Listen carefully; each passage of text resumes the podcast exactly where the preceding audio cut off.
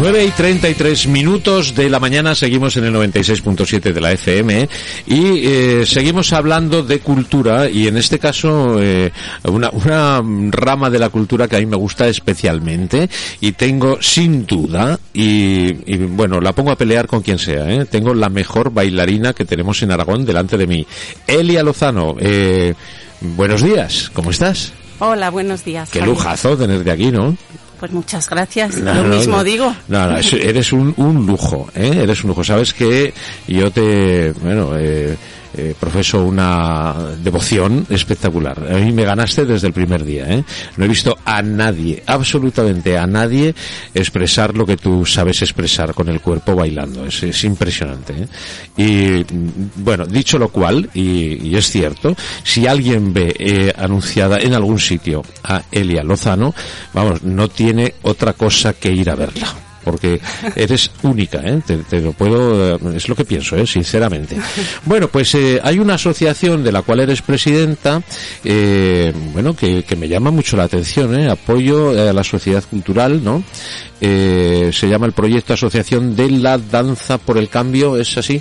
Sí, Bueno. Asociación Danza por el Cambio. Bueno, ¿y qué es esta asociación, Elia? Bueno, es una entidad ciudadana, eh, asociación sin ánimo de lucro, que nace, acaba de nacer y, y su función principal es utilizar la danza y el arte como motor para mm, el compromiso social y el compromiso con el medio ambiente. Ajá. O sea, darle un sentido, ¿no? Buscarle, darle la vuelta y que esto sirva para algo, ¿no?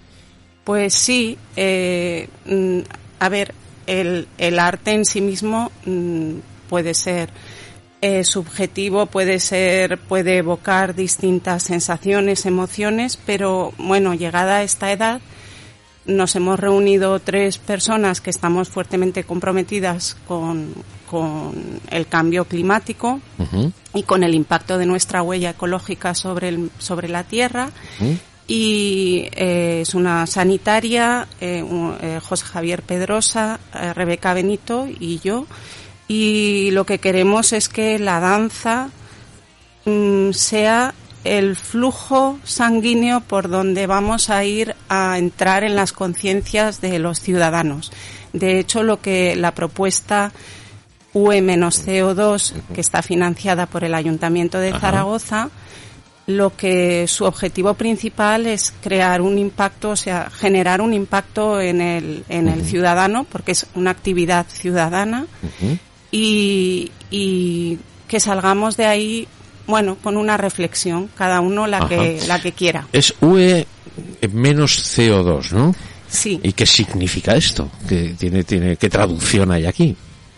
Bueno, pues eh, el, el impacto de nuestra huella ecológica sobre el medio ambiente, como nosotros con los pequeños gestos cotidianos, desde luego que esto, el cambio climático depende muy mucho de las grandes corporaciones, de los grandes, de los gobiernos, de, pero nosotros a nivel individual también podemos hacer mucho. Desde luego. Entonces, en, en esta propuesta que presentamos en el espacio Pignatelli de Zaragoza, hay tres espacios escénicos, uno que tiene relación con el agua, otro que tiene relación con el plástico y otro con eh, los eh, el impacto radioactivo Ajá. mm, cómo se van deshaciendo los materiales en la tierra y cómo la, la naturaleza nace ya en, eh, digamos, con, con una composición vital desordenada eh, y, y, Sí, y que nosotros somos los capaces, somos capaces de desordenarla más todavía. Claro, entonces nosotros qué podemos hacer, pues eh, digamos que la actividad irá guiada eh, por la danza y, y lo que nosotros proponemos son pequeños gestos de cambio, pues cerrar el grifo, pues, o sea, cerrar el grifo cuando no es necesario Sí, sí, sí. utilizarlo, El, el ahorro. el claro. ahorro energético, el ahorro energético, el uso del plástico, o sea, cuando vamos a comprar, pues pensarnos muy mucho. ¿Dónde va a parar después, verdad? Sí, ¿Dónde va a parar después? Porque los plásticos, ¿qué, qué, qué problema, ¿eh? ¿Qué problema? porque sales al, a la mar y, se convierten en verdaderos mares de plástico, nunca mejor dicho, ¿eh? donde estamos viendo que cantidad de especies eh, tragan esos plásticos, eh, bueno, eh, es un auténtico crimen. sí, y claro, nosotros nos, nos sentimos responsables y como artistas pues queremos generar una creación diferente, bueno, en la que participa eh, la asociación Trarután, en lo que es el espacio escénico con Nacho Arantegui, Sí, porque el, el, tema no va sola en este proyecto, ¿no? Eh, Nacho Arantegui, que es un hombre muy comprometido con todo esto, es el que se encarga eh, con sus obras darle ese colorido, ¿no? Ese, esos fondos, intuyo, ¿no? Ese land art, ¿no? Que, que traducido, ¿qué significa esto? Bueno, pues es, digamos, la creación artística como escultor, como, ¿Eh?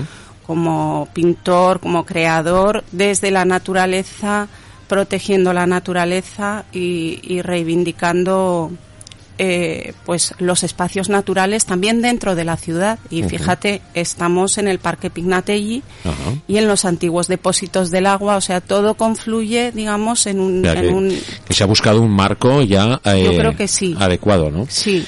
Bueno cuántos componéis este esta muestra pues, a ver, eh, el diseño y la realización de la instalación a cargo de la Asociación Trarután, Nacho Arantegui, la composición musical y el canto eh, a cargo de Ludmila Mercerón. En la danza me acompañan las alumnas voluntarias de grado profesional de enseñanzas artísticas Alba Olmedo Rojas, Ana Belén Casanova, Raquel Marín La Huerta, Luna García Galindo, Vega Grimalt Arnal, y después, además, contamos con la colaboración de pequeñas piezas creadas. ¿Te está gustando este episodio? Hazte fan desde el botón Apoyar del podcast de Nivos. Elige tu aportación y podrás escuchar este y el resto de sus episodios extra. Además, ayudarás a su productor a seguir creando contenido con la misma pasión y dedicación.